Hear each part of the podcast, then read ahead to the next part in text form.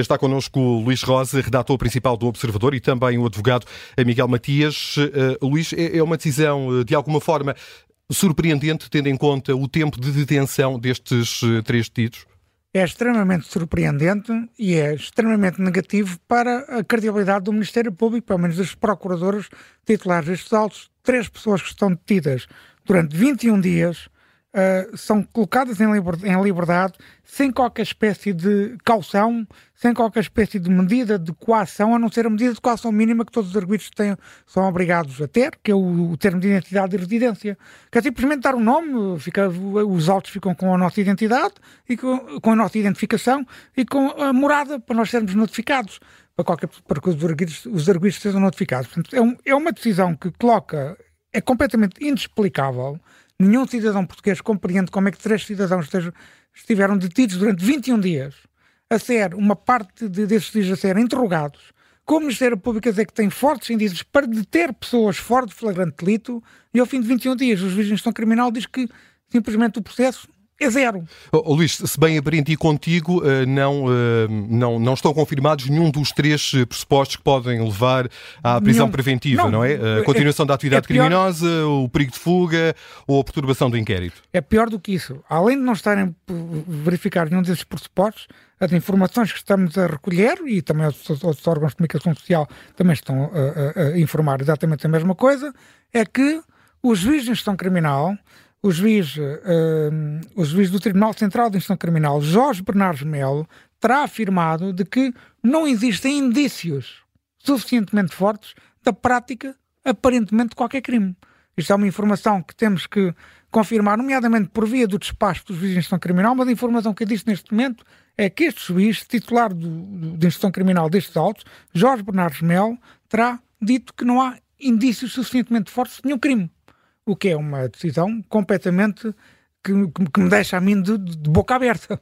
Como é que é possível o Ministério Público recolher, uh, uh, alegadamente, indícios suficientemente fortes para deter três pessoas em processos complexos, em processos de obras públicas, de urbanismo, e obrigou a que um, um Presidente da Câmara do Funchal tenha renunciado ao mandato, deita abaixo, na prática, o Governo Regional da Madeira, estamos num, com uma crise política na Madeira, e o juiz de instrução criminal diz que aparentemente não há indícios de nada.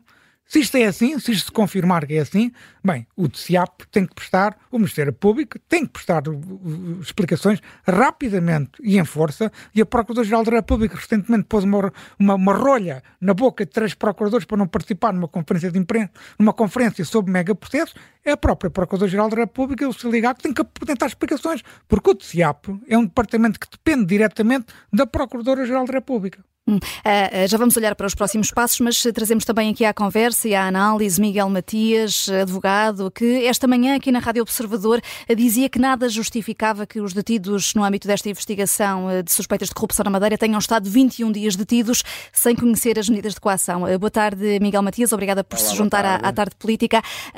tendo em conta agora as medidas que conhecemos e ficam todos em liberdade, fica também boquiaberto com esta decisão? Não, não fico boquiaberto porque eh, aqui sim não, não se faz só justiça quando se prendem pessoas. Uh, faz justiça quando se libertam também pessoas, ou quando se absolvem, não só quando se condenam. Agora, o, que deixe-me, eu digo e repito, aliás, o que disse hoje de manhã, eu reitero, mas há uma coisa que é importante para pacificar e clarificar. Uh, tenho, tenho o meu querido amigo Luís Rosa, uh, uh, que é um, já um conhecedor do direito, eh, disse aqui duas coisas que não são exatas. o juiz não de instrução criminal, quando decide a aplicação das medidas de coação, não diz que não há indícios suficientes da prática do crime. Diz que não há indícios suficientes dos fundamentos uh, ou dos requisitos para a aplicação de uma medida de coação privativa de liberdade. Não, ou não, outra, do, do, doutor Miguel Matias, deixe-me só dizer uma coisa, desculpe, desculpe, é só rápido. Eu estou, a informação que nós temos é precisamente aquela que eu, eu tenho consciência do que acabou eu, de dizer. Sei, e a informação, sei, Luís, a informação que nós temos é que o juiz terá dito exatamente isso que não, eu acabei de reproduzir. Não, não, não por uma razão muito simples. Eh, porque o que está aqui em apreciação ao contrário do que se faz, eh, por exemplo, numa decisão instrutória ou numa, numa sentença ou num acórdão, não é, eh, nem tem que ser. A averiguação da, dos indícios eh, relativamente à prática dos factos. O que está aqui em causa é só e apenas discutir. E por isso eu disse e reitero: como é que é possível uma pessoa, ou duas ou três, sejam conhecidos ou anónimos, estarem detidos três semanas sem que uh, sejam aplicadas medidas de coação? Porque, uh, ao contrário do que diz a norma, tem havido uma, uma praxis também, quer do Ministério Público, quer dos advogados, quer do juiz de instrução, de permitir nesta fase, que é uma fase que não tem que apreciar os factos, tem que apreciar só e apenas a, a, a, subsistência ou não dos indícios relativamente à aplicação das medidas promovidas, isto é, se há perigo de fuga, perturbação do inquérito, ocultação de prova, destruição de prova, a perturbação da paz pública, são vários, basta um. Uh, portanto, agora, é surpreendente é de outra forma. É surpreendente é como é que o Ministério Público, este Ministério Público, eu não estou a falar só dos três magistrados que não, não são anónimos para mim, uh, não, não, não fulanizo, uh, como é que tem sido agora, ultimamente, uma prática infeliz e os senhores magistrados virem com uma espada uh, em cima, nas mãos, com uma certeza uh, esporrente, de que há um perigo de fuga. Por exemplo, como é que é possível? Se não tem indícios disso, que têm que ser fortes, não, deixa, não basta indícios suficientes, têm que ser fortes. E, portanto, o juiz entendeu, uh, neste caso, não sei se bem ou mal, porque já, já sabemos o que é que vai acontecer agora, é que o Ministério Público vai recorrer, da aplicação das medidas uh, e uh, nós, nós ficamos aqui mais uma vez desgastados com, esta, um, com este tipo de comportamentos que trazem uma, uma coisa que o direito uh, deve garantir, a prática do direito, que é a transparência, a tranquilidade e, e a certeza jurídica, porque as pessoas não podem o povo, aliás, não pode, e por cima hoje com a, a, amplificação e rapidez da transmissão na comunicação social, nós não podemos ser surpreendidos com este tipo de comportamentos. Tem que haver aqui uh, lisura por um lado e ponderação e bom senso por outro. Hum. Portanto, o Ministério Público tem uma senha persecutória que entende, uh, uh, para já, tem a certeza absoluta, parte com a certeza absoluta que as pessoas são culpadas. Em segundo lugar, parte com a certeza absoluta de que é preciso aplicar uma medida de coação uh, uh, uh, grave. E depois, como não tem essa, essa, como essa certeza não se verifica, o juiz de garantias dos direitos fundamentais contraria-os. Nós sabíamos que há uns tempos atrás não era bem assim, especialmente quando calhava um determinado juiz. Agora já não é assim, já não está lá. Portanto, o juiz chama-se chama Pedro, podia-se chamar António Manuel, é o juiz 5, 6 ou 3 ou 9, isso é que importa, uh, e, e, e, decide como deve decidir. Portanto, é questionável o juiz, será certamente em sede de recurso.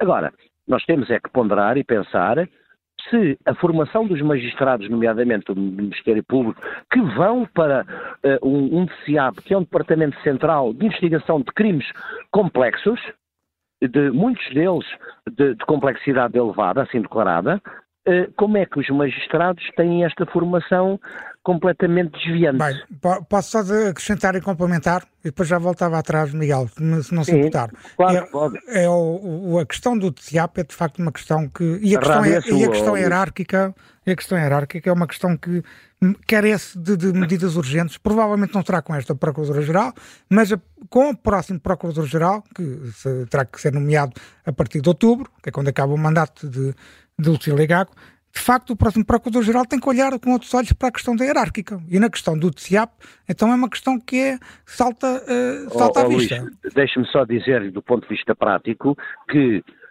portanto, há muitas, uh, muitas indicações do ponto de vista da, da, do, do, da hierarquia do Ministério Público, nomeadamente da Sra. Procuradora-Geral, no sentido, e houve a imposição de que os, os, superiores imediatamente hierárquicos, nomeadamente os coordenadores e o diretor do CIAP, não podem, não podem intervir dentro dos autos que estão afetos a um determinado procurador. E, portanto, estão à solta. Estando à solta, vê-se, fazem, uh, detêm as pessoas. Uh, Bem, estarem, a, diretiva que eu conheço. Semanas, estar dire... em três semanas é, já não é uma questão dos procuradores, estar em três semanas, uh, mas coloca-se uma outra questão. muito, muito que o Luís também referenciou. Porquê é que se detêm pessoas para a aplicação de medidas de coação e não as notificam? Sim, Porquê? Por Porque o Ministério, porquê? Porque o Ministério Público já vai à partida, com a convicção fundada, não sei bem no quê, de que estas pessoas, por exemplo, vão fugir. Mas a questão para mim está a montante, que é a, a, a, diretiva da, da Lucia Legal, que acabou de citar, sinceramente não a conheço nesses termos. O que eu acho que tem que acontecer é que, a montante, tem que haver um, um, grande grau de exigência da parte da hierarquia do Ministério Público, nomeadamente do diretor do TCIAP, nomeadamente do coordenador, aliás, pelo que eu julgo saber neste processo da Madeira, a coordenadora da corrupção também é titular dos autos, portanto, digamos, está, está a fazer também a investigação, mas o diretor do TCIAP tem que ser muito exigente com os indícios de um processo desta natureza, com, esta, com estas implicações políticas e, implicações. Mas, oh, oh, Luís, as implicações isso tem que, isso tem que acontecer. Não, é a, lei permite que os dire... é a lei permite que os super-hierárquicos tomem nota dos autos e até possam avocar. A lei permite isso. É, só podem fazer isso, só podem avocar. Não podem. Não mas podem, é um poder, mas é um poder que deixou de ser exercido e, tem, e existe na lei, pode ser exercido. Portanto, tem, claro. Isso tem que ser reposta à hierarquia no Ministério O poder de intervenção nos autos relativamente aos, aos, aos factos é que nem em relação aos factos, a questão não é essa. A questão, podem até estas pessoas, não sei, não podemos fazer futurologia, podem até estes três indivíduos vir daqui a uns anos, que isso é outra questão, vir a ser condenados pela prática dos crimes eh, que, que estão a ser imputados eh, agora ainda indiciariamente. Essa é uma questão que não tem nada a ver com esta. O que interessa aqui é que uh, está-se a discutir, esteve-se a discutir durante este tempo todo se há prática do crime, se não há prática do crime. também, como é óbvio, se não há indícios da prática do crime, não pode haver aplicação de medidas privativas de liberdade, como é óbvio, não é? Agora, o que importa aqui é perceber como é que o Ministério Público fundamenta o perigo de fuga, por exemplo. Mas sem, é sem, sem, entrar em, sem entrar em contradição consigo, sem entrar em contradição consigo, só restando ao início, uhum. a informação que eu tenho enquanto jornalistas estão a dar é de que o juiz terá dito que não havia indícios suficientemente fortes para imputar os crimes. Vamos agora verificar essa informação, vamos tentar Sim, perceber junto do despacho do juiz, porque este juiz também, pelo que eu julgo saber, não é propriamente muito previsível, Portanto, vamos ver o que é que o juiz escreveu no despacho e será assim ou não, porque obviamente do ponto de vista do direito, o, o doutor Miguel Madias tem toda a razão, o juiz não tem que apreciar os factos de si, tem que avaliar os perigos. Mas a claro. informação que temos, repito, é que o juiz terá dito mesmo que não havia Mas, indícios oh, suficientemente fortes oh, para a imputação. Oh, Portanto, veremos Luís, o que é que diz o despacho. Ó Luís, vou-lhe dizer então uma coisa. Se é assim, se, a verificar-se que o juiz... Temos que verificar uh, isso. Não é isso. a informação ouça, que ouça, temos. Ouça. Se o juiz diz, entra nos factos, já está, no meu entendimento modesto, a exorbitar a sua competência relativamente a este ato, em concreto. Pode fazê-lo na decisão instrutória. E, e deve fazê-lo, como é óbvio. Aqui não. Aqui só tem-se de verificar se há indícios para a aplicação das medidas abrindo, ou não. Abrindo caminho a uma decisão favorável do Tribunal de Relação, que vai apreciar este recurso do Ministério Público? Abrindo caminho a uma decisão que pode ser desfavorável ou favorável na relação, não sabemos. Mas o Ministério Público tem a obrigação e vai fazê-lo, vai recorrer, como é óbvio. Muito como bem. É óbvio. Miguel Matias, agradeço-lhe a sua presença nesta tarde política da Rádio Observador, bem como ao Luís Rosa, redator principal. Vamos continuar a analisar esta decisão do juiz de instrução criminal que determinou que os eh, três detidos, há 21 dias, no âmbito da investigação, alegados crimes de corrupção na Madeira, devem ficar em liberdade.